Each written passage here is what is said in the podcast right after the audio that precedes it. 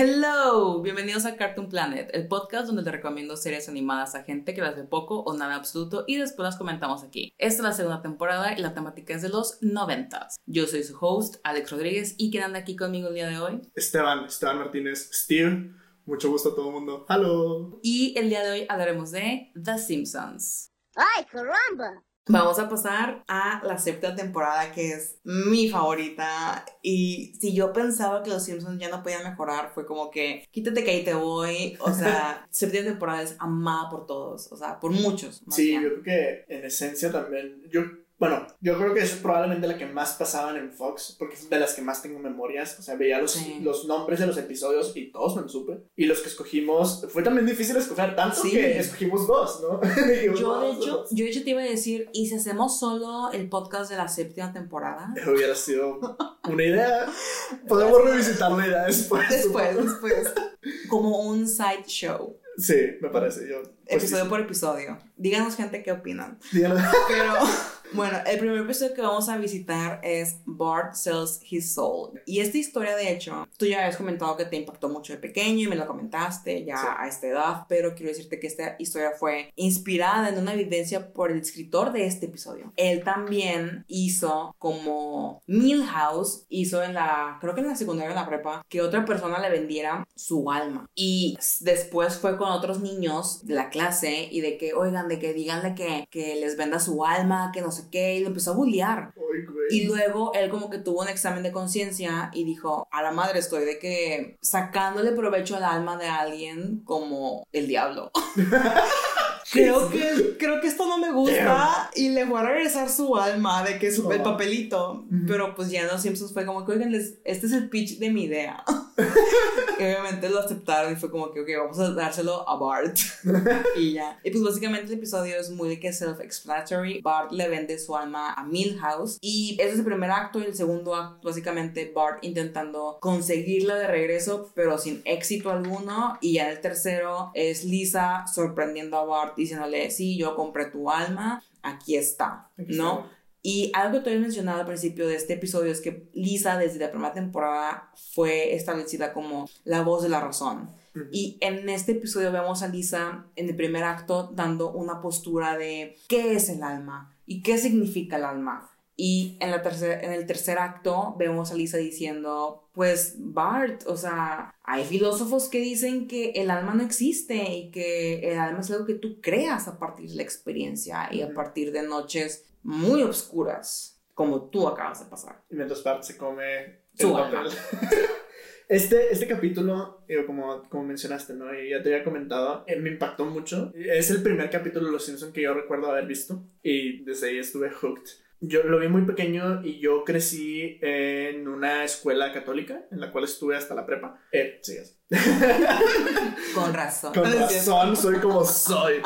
Entonces, todo el tema espiritual y de almas y así, era algo que me impactaba mucho. Desde muy pequeño tenía como muchas. Eh, es, es, es- haz de cuenta que estás hablando de magia, ¿no? El alma y el espíritu, y eh, inclusive en el catolicismo, la este, transmutación tal Ah, cual sí. del pan y todo, es, es magia, ¿no? Estás hablando de magia y era algo que me impactaba y como que tomaba muy, muy a pecho, ¿no? Y ver este capítulo sí fue como un cautionary tale para mí, o sea, funcionó así, ¿no? De que, oye, ten cuidado con tu alma y con lo que haces con tu alma porque ve lo que le pasa a alguien que no tiene alma, no se puede reír, no, no, no es humano. Y me, me impactó mucho, ¿no? Fue, fue, digo, para un niño pequeño y no sé si, si pasa algún momento escuchar esto, porque me dejaron ver eso, no te este, pero sí, sí fue muy impactante para mí. De hecho, hasta el, el punto donde me asustó. El, momento donde este Bart está con Rafa y le dice que, oye, dame tu alma y la necesito, solo necesito un alma. Y luego que le apunta la luz y de que, ¡ah! Eso sí, eso. De hecho, ahorita que, perdón que te interrumpa, pero en ese momento se le ve a Bart los ojos como que reptilianos. De gato, lo tengo aquí. Ajá, de dibujado. gato. Sí, pero eso, eso no venía en el guion. Eso fue algo que añadieron los animadores. Eh, Claro. eh, un detalle que yo creo que, no sé, como que recalca más o hace más bien el hincapié de que Bart ya no tiene alma. Ujú. ¿Sabes? O Sí, sea, sí. que, wow. me impactó mucho, o sea, esta escena, la escena, la dream sequence de Bart Sí. que está de que, no puede llegar al cielo porque no tiene alma, fue que, güey, o sea, digo, como, como niño que creía en todas estas cosas, realmente me impactó mucho y me hizo luego como, o sea, creo que impactó mucho en, en cómo soy como adulto, ¿no? En, o sea, deja tú ya en los temas de alma y demás, sino de moralidad y así. ¿Quieres así ser tú? ¿O hay, hay una parte espiritual más allá del, del cuerpo que existe? Y el deshacerte de eso por completo, ¿cómo impacta una persona, no? Y digo, X, tampoco. No, no está bien, está bien, está bien. Y, y quiero em, ahondar lo que estás hablando sobre el Dream Sequence. Yo creo que, así como mencionaste que en la quinta temporada eh, los Simpsons fueron más savvy en cuestión de sus visual gags, yo creo que a partir de la séptima, gracias a Bill Oakley y Josh Weinstein como showrunners, los Simpsons también fueron más savvy en cuestión de su simbolismo a partir de visuales. Eso de que Bart está literalmente na- no nadando, perdón, pero de que remando solo, porque no tiene alma, es muy telling. Este episodio también es un ejemplo muy padre, no solamente de un equilibrio entre lo emocional y lo cómico, pero también entre esas dos cosas y lo profundo a lo que puede llegar los Simpsons. Claro, claro. Eh, y bueno, aquí nada más un paréntesis, quiero hablar de Milhouse. Sí, Porque Milhouse en este episodio es muy protagonista. sí. Este, me encanta, lo amo. Este Bart le vende su alma a Milhouse, ¿no? Ujú. Y, y Milhouse pues está jugando con él y hace como el papel del diablo tal cual, de que jaja, de Sí. que se lo vende por 5 dólares y luego se lo quiere revender el alma por 50 dólares porque sabe lo que está haciendo. Y luego al final cambia el alma de Bart por unos tazos de alma. Amo, fichas de alma. Este, este es una quote, digo, por eso digo que este episodio es muy personal a mi corazón. Que las, de que es Alf, ha vuelto en forma de fichas. Es Sí. algo que quoteo mil con mis hermanos. Me encanta y es algo que me voy a tatuar. Me voy a tatuar las fichas de Alf. A huevo. Porque es, es mi momento favorito de Milhouse y de los Simpsons. Es algo que quoteo todo el tiempo. Me encanta. Yo siento que Milhouse estudia el tech, emprendedor, tiene el cabello azul, no lo sé, Claro. ustedes díganos, pero Azul Tech. azul tech, azul tech, pero algo que hablando de Milhouse y el alma de Bart está en un papelito blanco, ¿no? O sea, lo firman en un papel blanco y todo, pero me encanta como la mamá de Milhouse en el segundo acto le dice a Bart de que y está jugando con un papel blanco y. Bart de que ¡Ah! no mi alma y en el tercer acto llega otra vez Bart a casa de Milhouse y el hombre fumigador que está fumigando, valga la redundancia, en la casa de Milhouse, le dice a Bart, no, que Milhouse no está aquí, está en casa de su abuela y se llevó un papel blanco.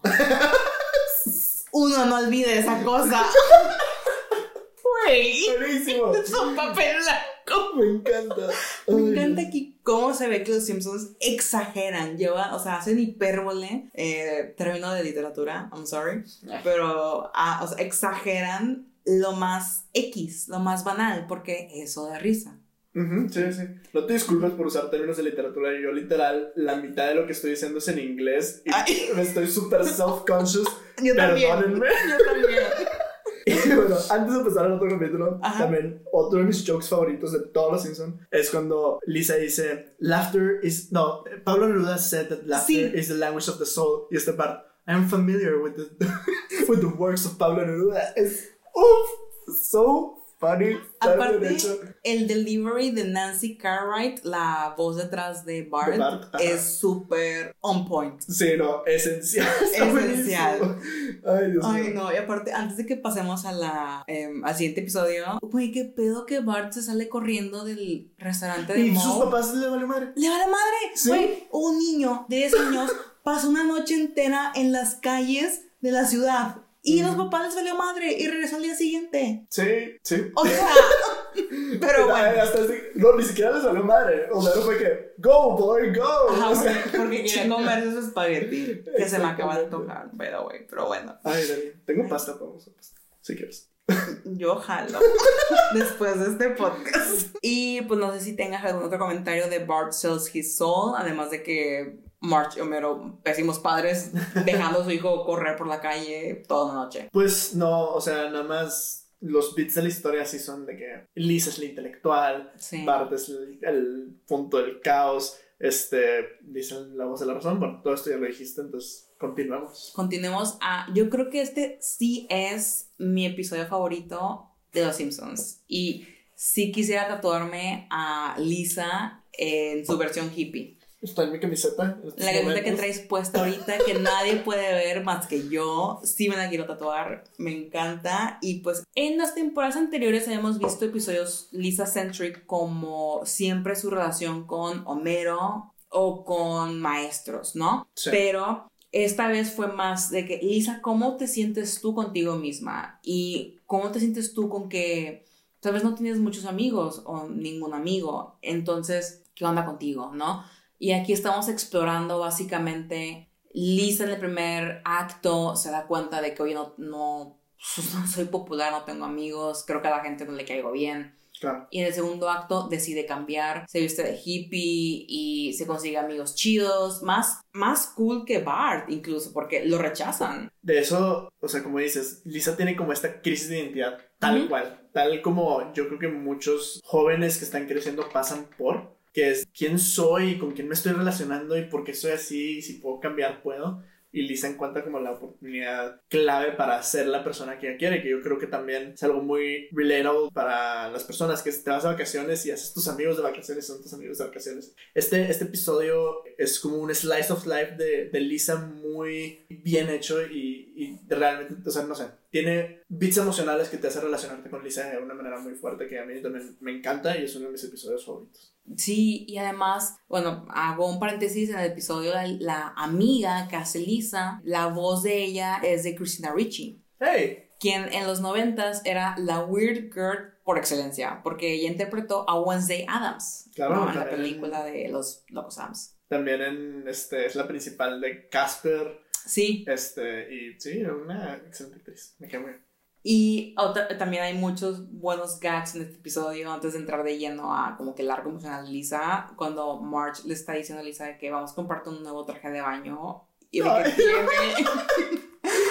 tiene las pompitas de que una cosita y ay no, es todo un conjunto que yo quisiera tener ahorita para Sí, mí. Para mí. kitsch, me encanta. Ajá, Elisa de que no mamá, quiero algo más cool. Me encanta también, eh, digo, antes digo, de entrar a, la temática principal y al arco que tiene esta Lisa, eh, Marge en este episodio se muestra muy sweet. Sí. Muy la mamá que quiere que su hija, que acepta a su hija y hace el, el esfuerzo para que se pueda expresar. Me encanta la gag que están de que platicando en la sala y dice que, ay, mi mamá yo hubiera venido con jugo y galletas y Marge está a punto de entrar y se va. Sí, es muy supportive. Muy supportive, que es algo que no, no siempre lo vemos. O sea, No. Marge a veces es muy regañona y Sí. muy de que no, las cosas son como deben de ser. Ujú. Y en este capítulo como que se ve muy abierta a, a su hija y a que su hija explore. Y creo que es, es una dinámica de mamá-hija muy pura, que me Sí. encanta. Y de hecho, hablando de eso de March, como lo vemos ahorita, ese tipo de rol, hay un punto eh, al final del segundo acto cuando Bart está a punto de hacer un cagadero y Bart de que no lo hagas. Ujú. O sea, de que tu hermana, deja a tu hermana ser. O sea, la está defendiendo y todo lo que tú quieras, pero Bart ahí va detrás de Lisa. Y primero que nada, los escritores nos muestran a Lisa en su cúspide de la felicidad. Ujú. ¿no? Sí. De que en ese trampolín saltando y ella de que estoy mareada, pero estoy feliz, al fin soy popular y lo que tú quieras, al fin tengo amigos. Y vemos desde el point of view de Lisa a Bart llegar. O sea, cada vez que Lisa baja al trampolín y sube, vemos a Bart lo acercándose. lejos, sí. A lo lejos, pero acercándose. Como una película de terror, casi casi. ¿Sí? Y luego llega con el anuario de Lisa, que yo no sé si tú tuviste anuarios. Eh, no, en mi... Digo, yo estuve en la prepa católica y secundaria católica de puros hombres y los armarios no eran algo. no Fíjate era que- arte. Fíjate que yo sí tuve anuario en la primaria. Y. Perdón, que te interrumpa, pero no tuve anuario, pero tuve... Ching, creo que no la, no la traje. Steve está sacando algo raro de su closet. No, no está. Seguro son drogas. La, la guardamos en una caja. Es que ya me acabo de mudar hace Ajá. poco y estuve este, sacando cosas de mi cuarto donde crecí. Y tengo dos camisas firmadas por todo mi salón de, de quinto de primaria, que fue cuando pasábamos de elementary school a, este, middle school. Y también otra firmada, creo que de octavo de primaria, que es cuando pasábamos de middle school a high school. Ya, sí, yo también tuve eso, o sea, en, en sexto de primaria tuve un anuario, pero también tuve eso que tú dices de que tus compañeros te firmaban la camiseta de uniforme. Sí, sí. Y a mí sí me la firmaron, no como lista. a mí también, por eso te la quería enseñar, nada más para presumir la cloud que tenía en quinto y octavo de primaria. Ay, perdón, pero pues Bart sabe que a Lisa no le firmó nadie, su anuario y va y se lo enseña a los demás y todos sus amigos nuevos y cools le dicen de que, no le dicen nada, pero se dan cuenta que Lisa es medio nerd, ¿no? Y en ese entonces, en los 90, ser nerd era algo malo y también los 80s y décadas atrás, pero algo que te estaba comentando desde hace semanas es que yo considero que en los 90s Bart era el personaje más popular de los Simpsons y creo que hoy por hoy por cómo ha cambiado nuestra percepción hacia la geek culture, es Lisa y Milhouse de, que, de los más populares e icónicos. Sí, no, definitivamente. Las dos camisetas que tengo de los Simpsons es una de Lisa y una de Milhouse, ¿no? Y creo que, como dices, este cambio a la geek culture, ya que los superhéroes son las películas más vistas del mundo, este, y todo este, el, no sé, renacimiento del tabletop gaming, que pues así nos conocimos jugando Dungeons and Dragons y todo esto, está cada vez permeándose más a la cultura popular hasta el punto que ahorita pues ya es lo cool. El, el ser nerd es algo cool. Y no somos un par de nerds diciendo eso y manifestándolo en el universo. Creo que, o sea, es clave saber que el MCU es las películas mejor vendidas este, y más vistas del mundo, ¿no? Y que Lord of the Rings is like the best thing ever. Ay, Lord of the Rings, amo. Tengo que hacer mi rewatch, rewatch anual de la versión, no es cierto, no, no, no, no soy tan nerd. Uy, yo te iba a decir ahorita de que invítame. Déjalo Ay, también. las va. Va, es que tú sí tienes tele. yo no tengo. Ay. Pero bueno, regresando a los Simpsons. Tienes micro yo no. Tengo micro. Oigan, ya nos pegó el vino que estamos tomando. Pero bueno, Lisa. Lisa. Lisa, te lo juro que yo me quiero vestir como ella en este episodio. Es mi fashion inspo. Pero terminando el episodio, en el tercer acto, me encanta cómo Bart está como que pidiéndole perdón porque sabe que la cagó. Y Lisa, yo siempre he creído que es más fuerte ver a un personaje conteniendo emociones que expresándolas.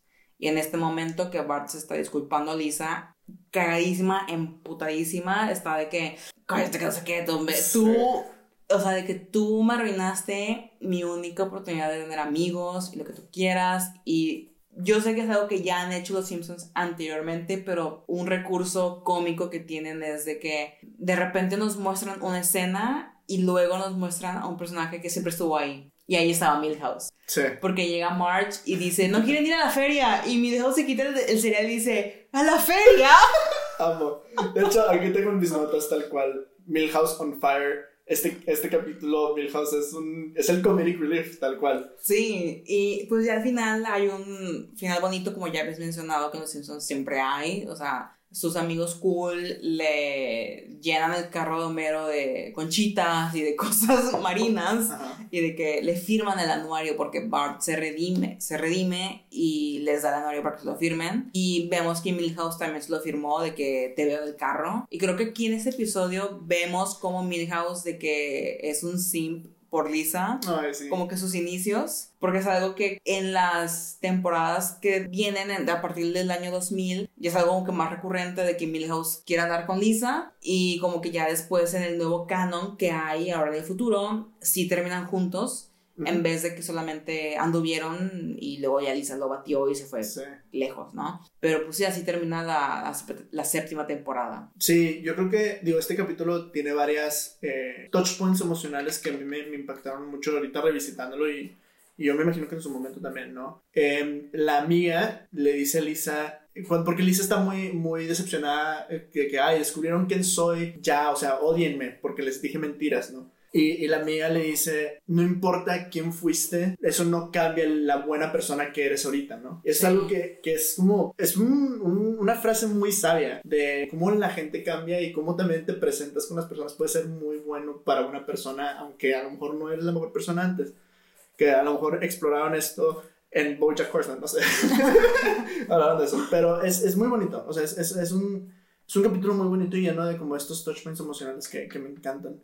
Em, también digo, hablando un poco de cómo los Simpsons que me, que me encanta hablar de esto, cómo los Simpsons se permean a la cultura popular. Hubo todo un movimiento, bueno, voy a hacer un preámbulo y voy a hacer un, un poco de, de, hey, Steve Time hablando de géneros de música relativamente oscuros, pero no tan oscuros. El Simpson Wave. El Simpson Wave. Digo, hace como 5 o 6 años eh, salió este género de música que se llama Vaporwave, ¿no? Y así un preámbulo eh, general de qué es. Es música de los 80s eh, que está como modificada y que más que un género musical es como una estética de consumerismo y de, de como la obsesión con el dinero y con el consumismo que estuvo en los 80s y 90s, ¿no?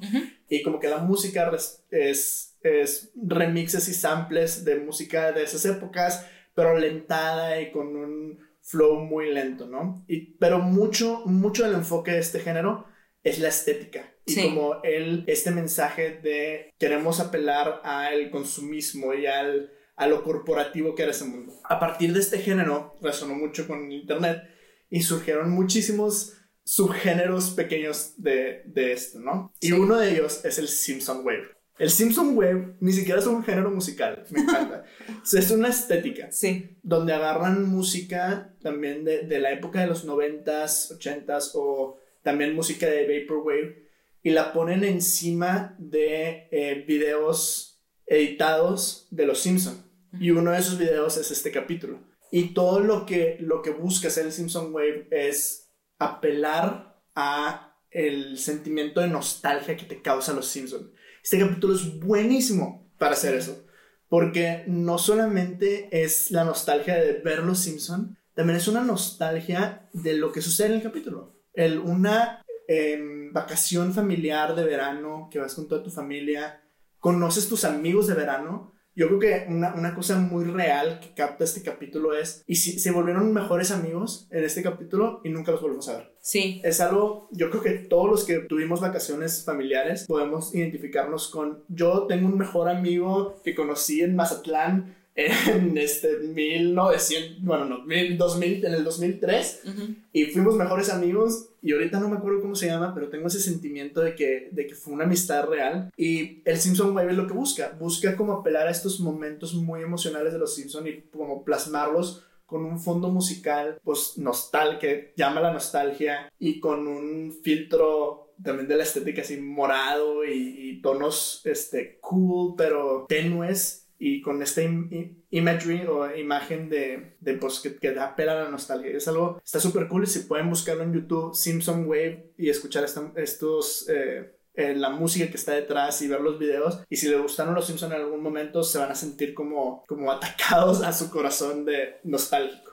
Incluso ahora que mencionas al Simpson Wave, también hay algo que se llama Retro Wave, que lo que tiene como estética no son los Simpsons, pero sino eh, la estética del anime de los 80. Sí, sí, sí. Es algo similar al Wave que mencionamos, pero ahorita que estabas mencionando todo lo del verano, que pues es el tema de este episodio, ¿no? De que qué haces en tu verano. Y ese último episodio de esta séptima temporada ya es como que un send off a nosotros, la audiencia, a nuestro verano, ¿no? Y yo lo que hacía en verano era ir a un campamento. Y me acuerdo que en el campamento también hacía de que mis amistades...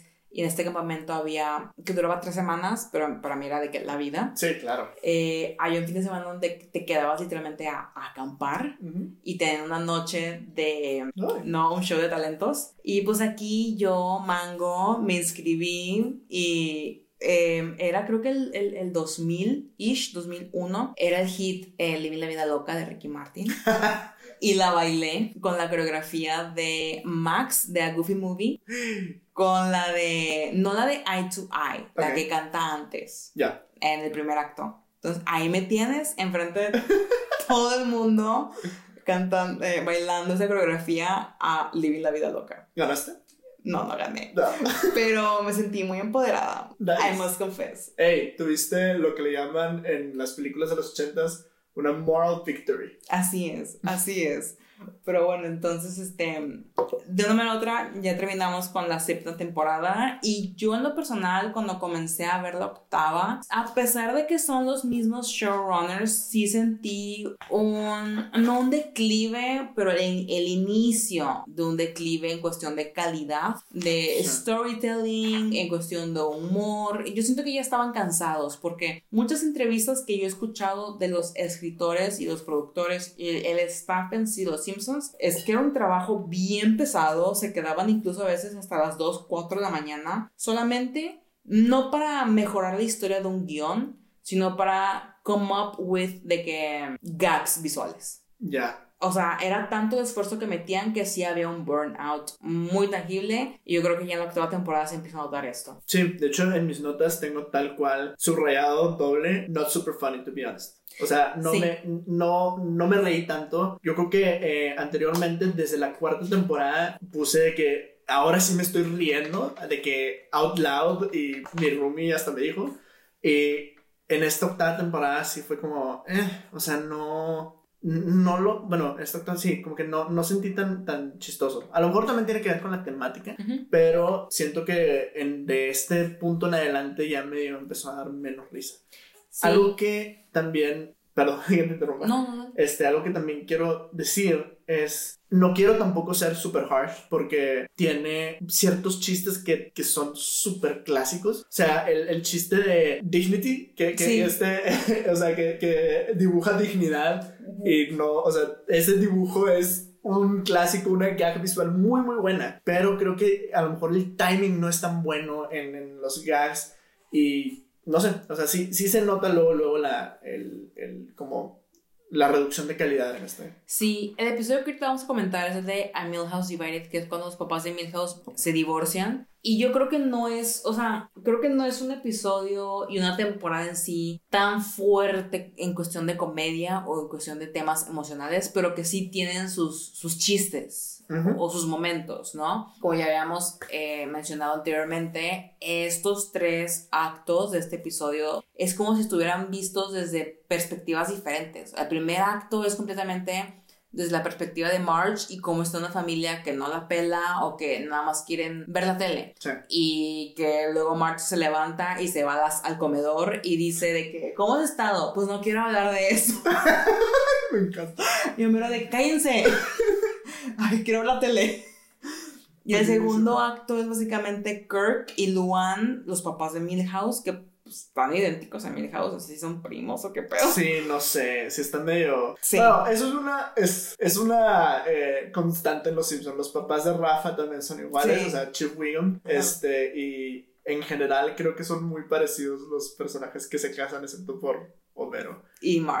Ajá. Pero en sí, o sea, pues, pues, se divorcian porque no tienen una buena relación y lo que uno quiera, ¿no? Y vemos como Kirk le va X en la vida, o sea, lo despiden por ser soltero ahora y tiene una novia que luego lo deja y de que le roba el carro. Sí. Y Luan le va súper bien, tiene de que un novio de que estrella de cine y lo que tú quieras. De, que, De, ¿Cómo se llama? De American Ninja Warrior, así, Ajá, ¿no? y de que es súper mamado, de que tú quieras, de que es súper guapo. Y luego el tercer episodio, bueno, el Sí. final del segundo acto es básicamente como para hacer que Homero reflexione sobre cómo él ha sido como esposo desde que se casaron él y. Marge, ¿no? Y ya el tercer acto es básicamente Homero volviendo a ganarse a Marge y de que eh, casándose con ella ahora como ella siempre había querido está por todos lados, pero se siente súper orgánico. Yo creo que eso es lo que sí mantuvieron los Simpsons, de que no importa por dónde me lleves, todo tiene sentido, estoy contigo, pero como ya mencionamos, hay un decline que se nota incluso en la novena y pues décima y onceava temporada. Sí, y bueno, creo que también es, y ahorita hablaremos de la novena temporada y el capítulo que escogimos, pero es un como preámbulo a realmente la caída de los Simpsons que muchos críticos se los dan que es en la novena temporada. Ujú. Pero bueno, antes de pasar a eso, nada más quiero de nuevo este inter de este memes que salieron de los Simpsons. Sí. De aquí salió el meme de este Bart rompiendo la silla Sí. en la espalda de Homero. Sobre un meme súper chistoso donde le cambian la reacción de Homero después de que le rompen la silla. Es un clásico de quizás el 2019, no sé, pero muy buen meme, a mí me encanta. Y este, pero bueno, ya no tengo mucho más que agregar, más que este, pues lo que ya dijiste, ¿no? O sea, realmente sí se ve un, un declive un poco, pero también estos bits emocionales, o sea, la, la segunda boda, por ejemplo, es algo bonito, es este, o sea, se acaba bonito de nuevo, está, se siente honesto y como, pues sí, honesto el final, se siente honesto el final y, y una reconciliación padre, ¿no? O sea, se acaba bonito. Algo que también quiero hacer hincapié en el final de este capítulo es, los papás de Milhouse se separan en este capítulo y es una constante. Hasta la, hasta, la temporada 17. Se vuelven a casar en algún momento, ¿no? Pero es parte de la historia. O sea, los papás de Milhouse están divorciados porque a partir de ese capítulo se divorciaron. Y esto es algo que en el siguiente capítulo hace cuenta que lo tiran por la borda esta constante eh, que cuando algo pasa en la historia importante se queda en los Simpson aquí en esta novena temporada es cuando dicen ¿sabes qué? esto ya no nos importa no sí estoy totalmente de acuerdo o sea creo que en estos eh, estas temporadas de los noventas es cuando sí se mantenían eh, constantes en cuestión de lo que pasaba y lo hacían canon, pero como te dije ahorita, de que en las temporadas 17 y 19 es cuando se vuelven a casar y es como que, pues, ¿para qué? Si se ve que se ve súper claro que no van bien juntos. No, y también, o sea, es que ya te, vas más adelante de las temporadas. Eh, yo, bueno. Yo no he visto nada. Yo, yo sí crecí viendo Los Simpsons, ¿no? Entonces sí me acuerdo mucho de cuando salió la película, fui a ver el cine y todo. E incluso cuando era más niño, yo me di cuenta. Bueno, yo, mira, muchos. Ahorita vamos a hablar de, de, la novena temporada, que muchos críticos dicen que es la temporada donde se acaba la época de oro de Los Simpsons y donde ya la calidad no es la misma de aquí en adelante.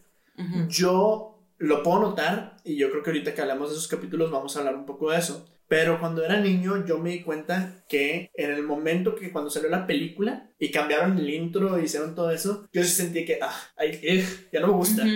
como que perdió el alma que tenía. Entonces, yo creo que sí, esta temporada que viene y el capítulo que vamos a hablar es se llama eh, The, Principal, and the, Popper. Sí. Antes de que entramos a ese episodio, quiero mencionar que Bill Oakley y Josh Weinstein ya dejan de ser showrunners de la octava temporada y entra Mike Scully en la séptima, en la novena, perdón.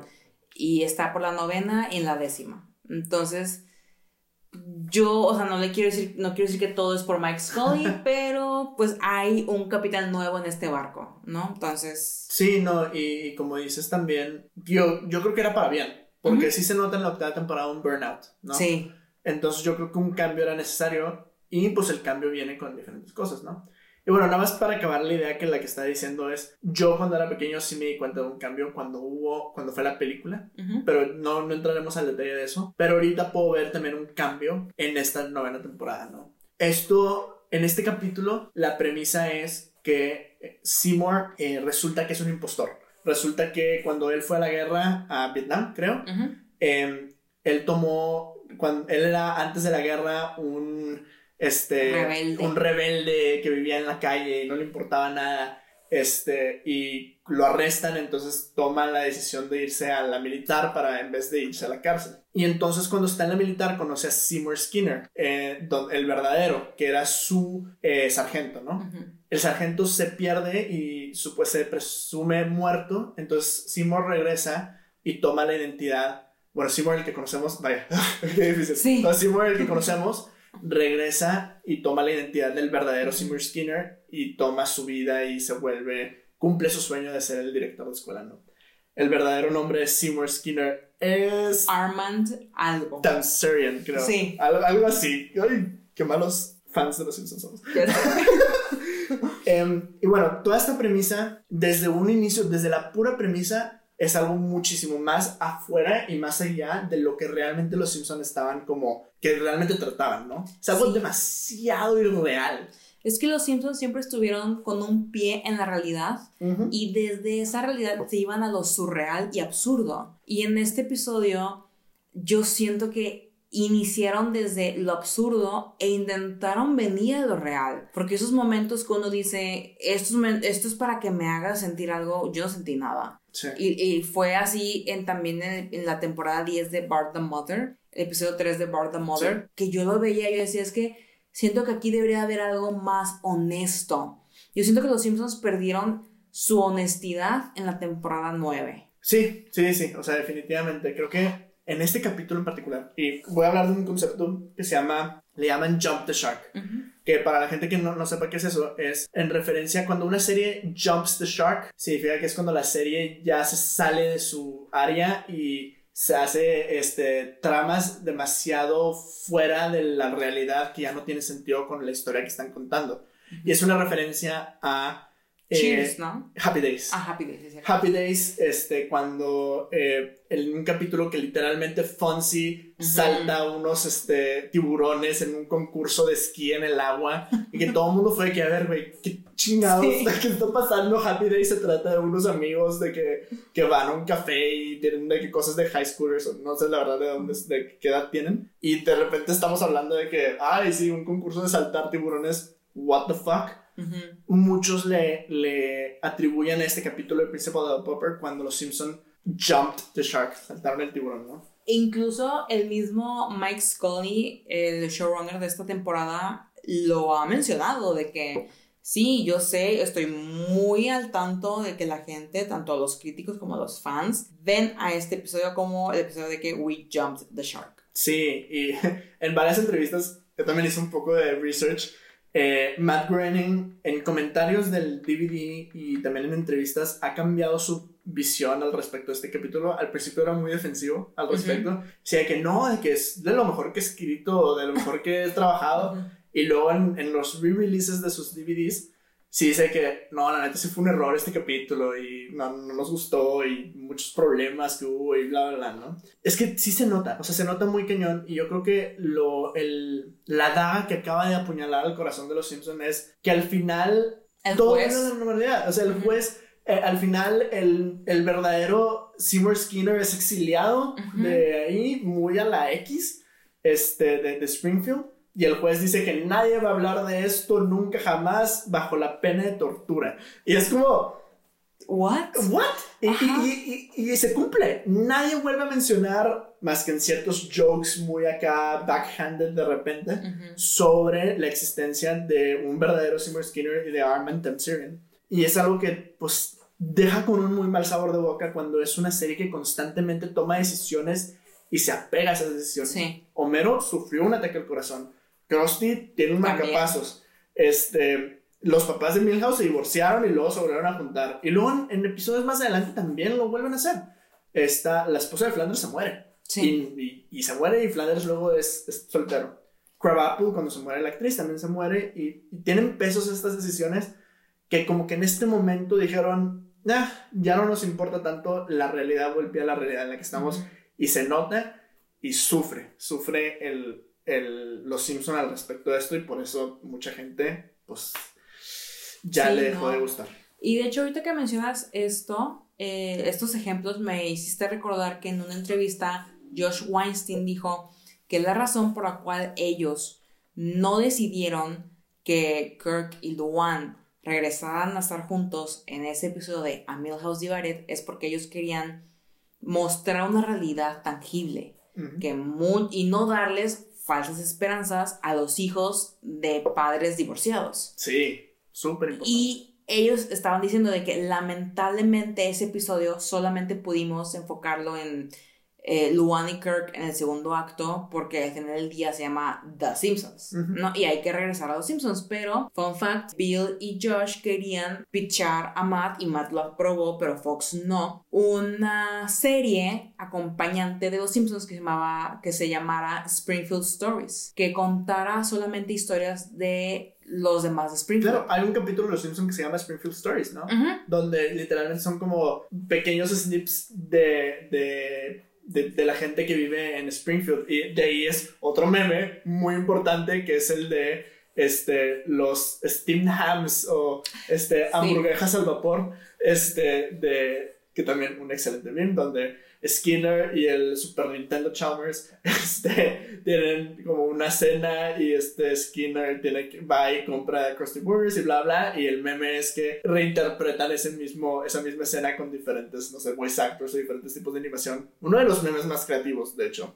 Eh, Sí. Les recomiendo ver compilaciones de este, Steamed Hams de los Simpson meme, I guess. Pues ese episodio podría ser como que el piloto de lo que querían hacer.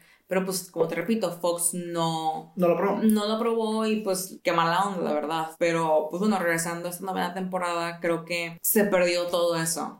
O sea, sí. Y, y, una tragedia, bueno, una tragedia. Pero una verdadera, como, eh, sí da tristeza, porque el, el episodio toca bits muy también emocionales y, y, bonitos, ¿no? De, de, la relación de Skinner con su mamá y, y como esta como este dolor que tiene la mamá al respecto de la pérdida de su hijo y como este nuevo extraño que viene. Pero se ve totalmente diluido al final porque, jaja, todo fue un chiste y esto nunca pasó. Es como que, ay, o sea, todo el, peso que le, que le, pusiste a estas historias también de, de Skinner, que antes, sí. o sea, toda la historia de cuando va a Vietnam y que tiene su sargento que lo apoya y lo quiere, pues al final no te importa porque pues el sargento también es como medio asshole. O sea, no, no está tan bien escrito y es como que, ah, o sea, no te cae bien y todo lo, toda la experiencia que tuvo este Armand en la, en la militar, pues se ve como diluida y ya no te importa. Y, y pues sí, o sea, se nota, o sea, este, esta decisión que tomaron de, de ser súper más allá de la realidad afecta mucho al peso que tenían las historias. Incluso esto se ve también en, o sea, si podemos pasar a la décima temporada en Bart the Mother. Sí. O sea, se diluye bastante con esta historia de que los hijos del pájaro que mató Bart son iguanas. Sí. Y es como que, ok, que me, o sea, cuando me, cuando me dijiste de este episodio fue como que lo quiero ver porque me suena que puede ser un episodio emocional. Sí, sí, es la fórmula de que a Bart le importa algo, pero no la concluye como Bart gets an F o Bart sells his soul. Sí. O de que otros episodios de Bart. no la concluye bajo un estándar real. Sí. se concluye muy desde que más allá de la realidad y eso es lo que, lo que deja como con un mal sabor de boca. Yo, aquí nomás, antes de, de, seguir hablando de este episodio, el episodio pasado tiene un meme también que es, que no sé si este fue tan traducido al español y a, a, a México, pero el cuando la mamá dice A dagger through my heart. Ese clip fue, un momento fue quoteado como de que cuando algo malo pasaba, cuando le decepcionaba a alguien, siempre ponía la imagen de la abuela así como diciendo eso. Pero bueno, eh, hablando más de, del episodio 10-3 eh, de la temporada, perdón, temporada 10, episodio 3. Bark the Mother. the Mother. El cual a mí se me hizo bien. O sea, no lo sentí tan satisfactorio, sino bien, únicamente bien. Fíjate que yo este episodio le tengo un lugar especial en mi corazón. O sea, sí se me hizo quizás... No, no se me hace malo, pues. O sea, Igual. Me, gusta más que, que el octavo, digo, del que hablamos de la octava temporada, de cuando los papás de mi hijo se separan. Me reí mucho más, pero también porque lo tengo muy presente en mi mente. Este, este episodio tiene uno de los, de los chistes que más cuteo con, con mis hermanos, que más nos repetimos que es cuando este Bart se gana un cepillo para bigotes y esta Lisa se gana un bigote y, y se, se, dicen, ¿tú qué te ganaste? Un cepillo para bigote. ¿Y tú? Un bigote. ¿Quieres cepillarlo? Eso es ese chiste. Uf, muy metido en el léxico que yo manejo con mis hermanos. Entonces por eso también creo que tengo una, eh, una respuesta emocional a este episodio. Y no nada más eso, o sea, creo que la temática de el niño que es que tiene presión social para hacer algo que no quiere hacer, es algo que muchos niños vivimos. Yo siempre, digo, no por echarme flores ni nada, pero yo de niño siempre era muy afín a los animales, me gustan mucho los animales. Los niños suelen ser muy crueles con los animales y, se nota con Nelson de que dispara al pájaro. Y yo me identifiqué mucho con Bart cuando dice, cuando no quiere, no quiere disparar al pájaro y, y mueve la vista y le acaba disparando y lo acaba matando por quedar bien. Es algo que resuena muchísimo conmigo y con mi infancia. Me acuerdo mucho de un amigo que, o oh, no, eh, un amigo, este, que en la escuela ah, se metió un pájaro al salón y él quería jugar con el pájaro y quería hacer lo que volara en el salón. Entonces mueve la cortina y mueve y el pájaro pega con un abanico y se muere. No manches. Y mi amigo está traumado, ¿no? Este, y digo, yo de niño estaba muy enojado con él. Le dije, güey, ¿qué pedo que mataste al pájaro? ¿Por qué hiciste eso? Y mi amigo estaba como en shock de que no, no, o sea, yo no quería matarlo, yo no quería nada. Resuena mucho esto, este, como niño creciendo en un ambiente muy masculino y de mucha presión social, resuena mucho este episodio conmigo. Yo creo que lo hacen muy bien. Y digo ya, dejando de hablar de mi experiencia personal, este, creo que el episodio lo que dices es muy cierto. Se ve un poquito diluido, más bien se ve diluido por este final como tan absurdo de, ay, es una iguana que vino de Colombia y que está la plaga de en Springfield. Creo que, em, creo que a pesar de eso, digo, a mí me impactó mucho. Yo creo que lo, lo dije bien. Pero sí, sí da, deja como un saborcito de, ah, aquí los Simpsons ya no se están tomando tan en serio como antes. Ya, ya lo absurdo ya no es como, como dijiste, ya no es de la realidad al absurdo, es del absurdo a la realidad y con pequeños, pequeños snips de realidad, pero al final ya el foco ya es mucho más en lo absurdo.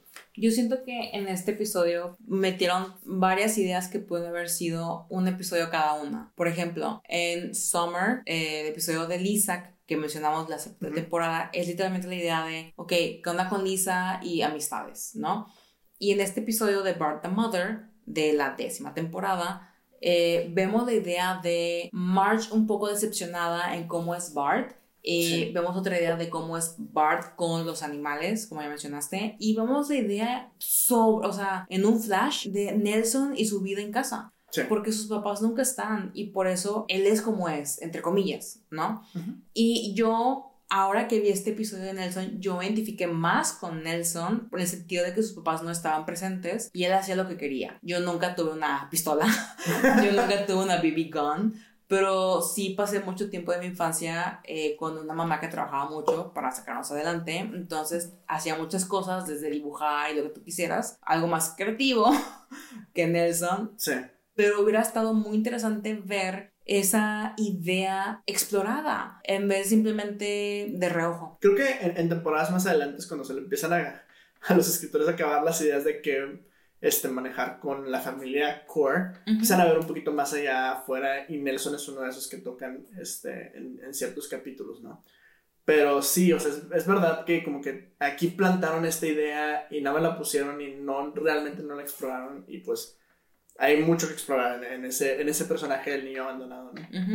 Em, nada más, antes de continuar, bueno, también haciendo eco un poco en lo que dijiste de, eh, de March, ¿no? y esa, esa, temática, creo que lo hacen muy bien. Sí. la frustración de, de, mamá es algo que es como, no sé, es muy crudo, ¿no? Lo sentí bien real. Sí, la, la mamá bien real. es un personaje que es casi intocable, ¿no? O sea, es, todos nosotros en, nuestras mentes tenemos a nuestras mamás como la, este, el ser perfecto.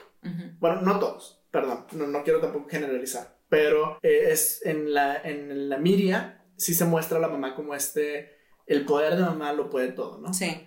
Y en este episodio vemos una frustración real una mamá que se ha por vencido, dice, ya, ya no puedo contigo, ya me, desesperaste demasiado, mi propio hijo, ya no quiero saber nada de esto. Y esto es algo muy, muy fuerte, pero también muy real. O sea, es, yo, las mamás también son humanos y también se desesperan y, y los hijos podemos ser este, en ciertos momentos muy... Cadillos. Cadillos, exactamente. Entonces, eh, me gustó mucho ese, ese beat que tomaron y que no... Este, a diferencia de la parte de Nelson, esto no lo, no lo pusieron nada por encima. Yo creo que se muestra muy bien ese arco de, o sea, ya estoy decepcionada contigo, ya no quiero saber nada de ti, a, eh, pues es que eres mi hijo y sí te quiero mucho y, y, bueno, pues vamos a ver qué, qué hacemos al respecto, ¿no? Sí, no, incluso ese momento cuando Marge llega por Bart a casa de Nelson, eh, porque pues Bart se escapó para ir a ver a Nelson y jugar con la pistola que se ganó, la BB Gun. Em, hay dos cosas que quiero mencionar. Uno es cuando llega Marge y dice, vamos a casa. Y Nelson dice, al fin, una casa de verdad. ¡Hala! Yo, yo lo sentí bien, bien profundo, por lo que ya te he mencionado de mis cosas.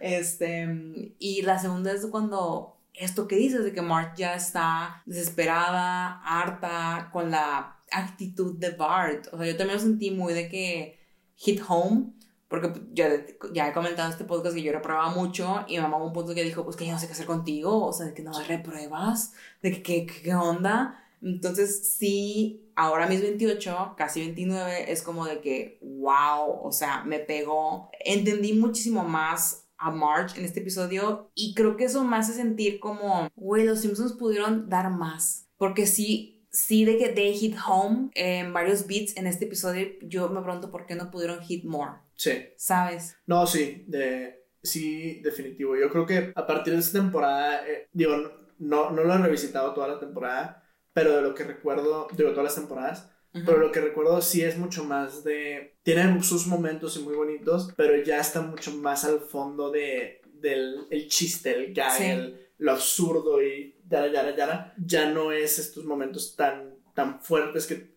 que en la séptima temporada eran muy presentes, ¿no? El, pues, lo- los, los capítulos que analizamos de cuando Bart vende su alma y cuando Lisa se va de vacaciones, se van todas de vacaciones, tienen un, o sea, impactan muchísimo más que lo que hemos, de lo que vimos en estos. Y por eso, pues, Bart the Mother no es un capítulo que todo el Sí. mundo recuerde.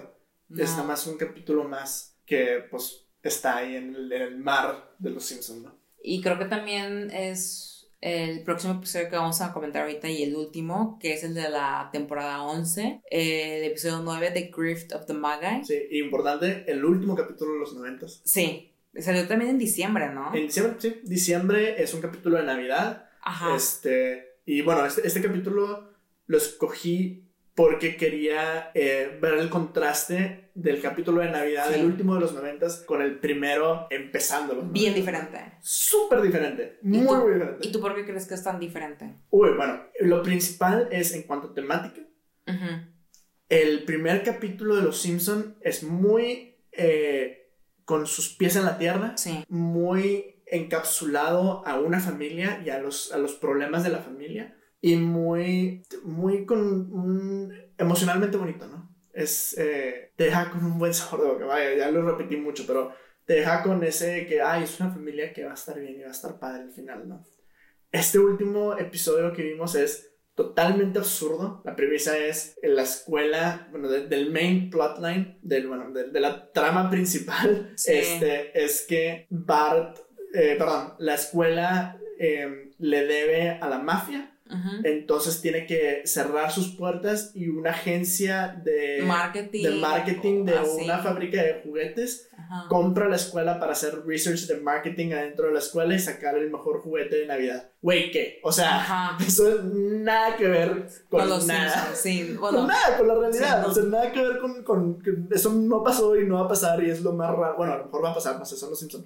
Pero es súper, súper absurdo. Y no se trata de la familia, se trata de, de esta trama. De, o sea, cómo eh, Lisa descubre a la agencia y quiere como exponerlos y quiere como eh, no hacer que, que el juguete destruya la competencia y demás, ¿no? Entonces no tienen nada, nada de ground emocional, de, de, de pies emocionales. Pues no sé, se siente como ah, una caricatura más. Aquí No. ya se siente muy...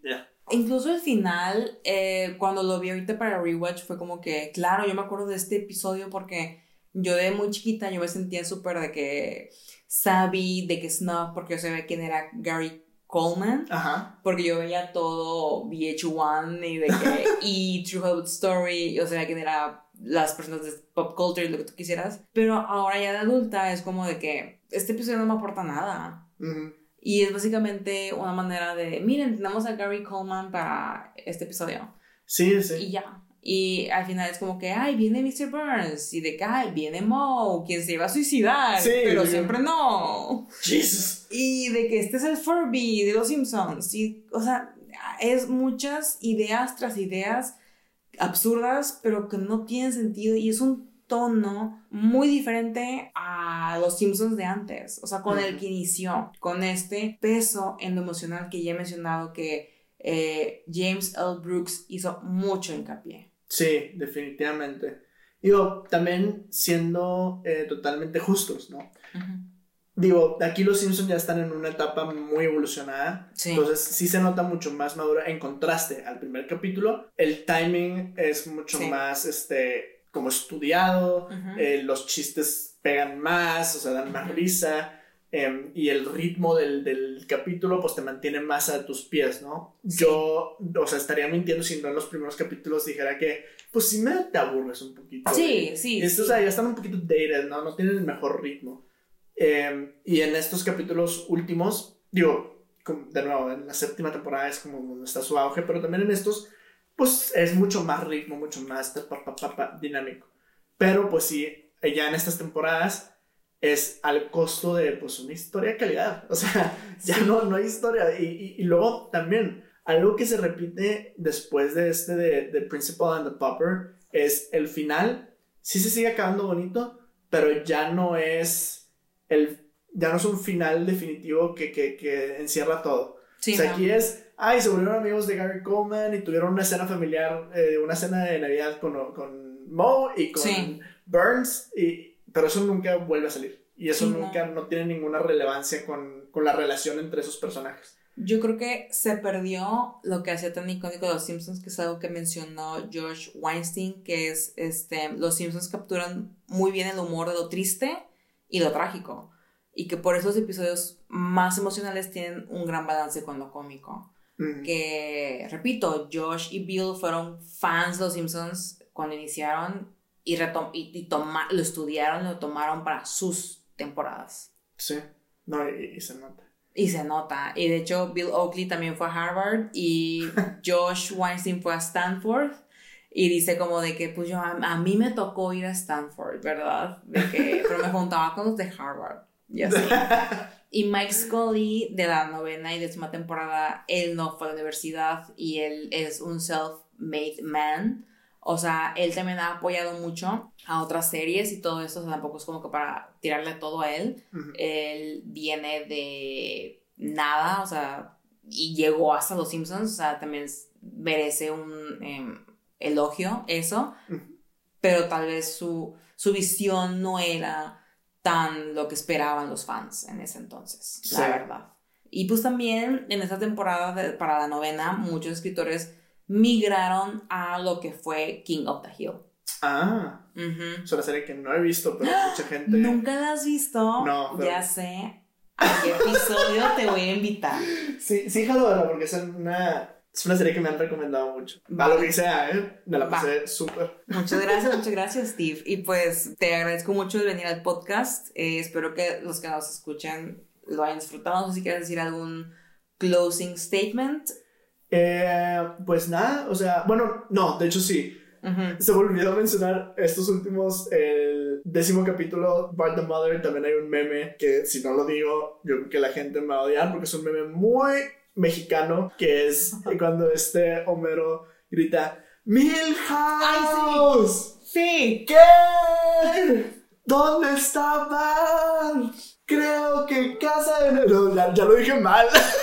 Pero sí, es buenísimo, Cuando yo vi ese episodio, es que te juro que los Simpsons, a pesar de que hayan bajado en calidad de storytelling, lo que tú quieras, siguieron siendo muy observacionales. Sí. ¿Sabes? O sea, de que lo que de verdad pasaba en nuestras vidas del día a día, mundano, lo que tú quieras, lo incorporaban a los episodios.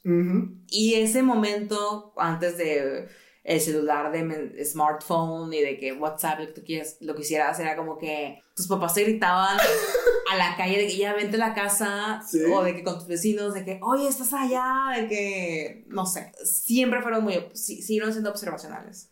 Sí, buenísimo. Pero bueno. Buenísimo. Pero bueno, nos, despedimos. Nos despedimos. Este, digo, gracias por, por, por invitarme, me la pasé súper bien. Yo creo que de los Simpsons puedo hablar Siempre. Siempre. Pues siempre que nos juntamos hablamos de los Ya sé. Y con, con mis hermanos es de lo que hablamos mucho. Y creo que, bueno, estas dos horas fue un pequeño, una pequeña cápsula de, lo, que, lo que podemos ir hablando. Entonces, por pues, supuesto. Cuando me quieras invitar de nuevo, con gusto quiero No, lo haré, lo haré. Y pues, nuevamente, Steve aquí estuvo y yo soy Alex Rodríguez y esto ha sido Cartoon Planet. Y pueden seguirnos en Instagram como Cartoon Planet Pod o en Twitter como Cartoon Planet P para enterarse de nuevos episodios y otras noticias. Nos vemos en el próximo episodio donde hablaremos de Dexter's Lab. ¡Wey!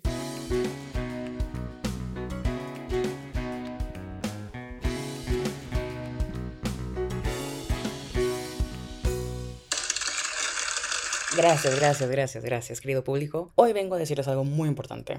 Saben, cuando decidí dar a luz a este podcast, me prometí a mí mismo que abriría un diálogo con ustedes, mis fans, porque toda relación debe ser recíproca, y esta no será la excepción. Yo les hablo a ustedes a través de sus celulares y ustedes me escriben correos. Sin embargo, al inicio opté por no darles el mail de Cartoon Planet, por miedo de recibir críticas o todo aquello que no fuera un elogio más que nada.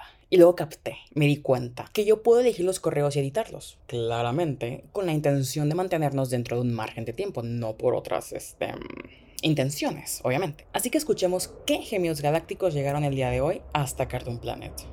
Número 1. Querida Alex, eres lo máximo. Atentamente, Lucía de Veracruz. Muchísimas gracias, Lucía. Tú también eres lo máximo. Segundo, hola Alex, me encantas. Siempre tuya, Cristina de Oaxaca. ¡Wow, wow, wow, wow, Cristina! Cristina, muchas gracias. Se ve que tienes muy buen gusto y recuerda, no salgas de casa. Alex, el tercero, Alex, a tu podcast no le falta mucha producción. Tu audio siempre se escucha terriblemente nítido. Échale más ganas, güey, es algo que diría, pero no lo diré, porque no es lo que pienso. Rafa de Durango. Me conmueves. Me conmueve, Rafa. Muchísimas gracias por reconocer este empeño que todo el staff de Cartoon Planet y yo hacemos episodio con episodio, el sudor, la sangre que ponemos y dejamos en el suelo. Staff que próximamente podrán ir conociendo fans. Y bueno, el último gemido de hoy es el siguiente. Hola Alex, me llamo Ani, soy de Amacuzac, ajá, soy de Amacuzac, Morelos, tengo 12 años, wow, y mi amiga Ceci me dijo que escuchara tu podcast. Muy bien, Ceci. Me gustaron mucho tus episodios con Steve, jejejejeje, 5G, se escribió Ani. Ya quiero escuchar la tercera parte. Solo tengo una pregunta, ¿por qué se llama tu podcast Cartoon Planet? Saludos. Bueno, Ani, aquí vamos a sincerarnos un poco, ¿no? Qué lindo, qué linda eres tú, Ani. Definitivamente eres mi radio escucha favorita, primero que nada. Y segundo, la verdad es que le puse Cartoon Planet porque así se llama el lugar en donde yo vivo. Y por si un día gustas visitarnos, nos encontramos acá al sur de la constelación de Sagitario y a un lado del agujero negro supermasivo que está en el centro de nuestra Vía Láctea. Solo avísame antes porque no siempre soy mi camper. Y pues por eso a veces escuchamos que pasan los transbordadores y las naves espaciales en el fondo de esta transmisión en vivo, obviamente. ¿No? Pues bueno, Ani, espero que haya podido contestar tu respuesta. Y fans, eso es todo por el día de hoy. Envíenos sus gemios galácticos a cartoonplanetpod.gmail.com y nos vemos el próximo episodio.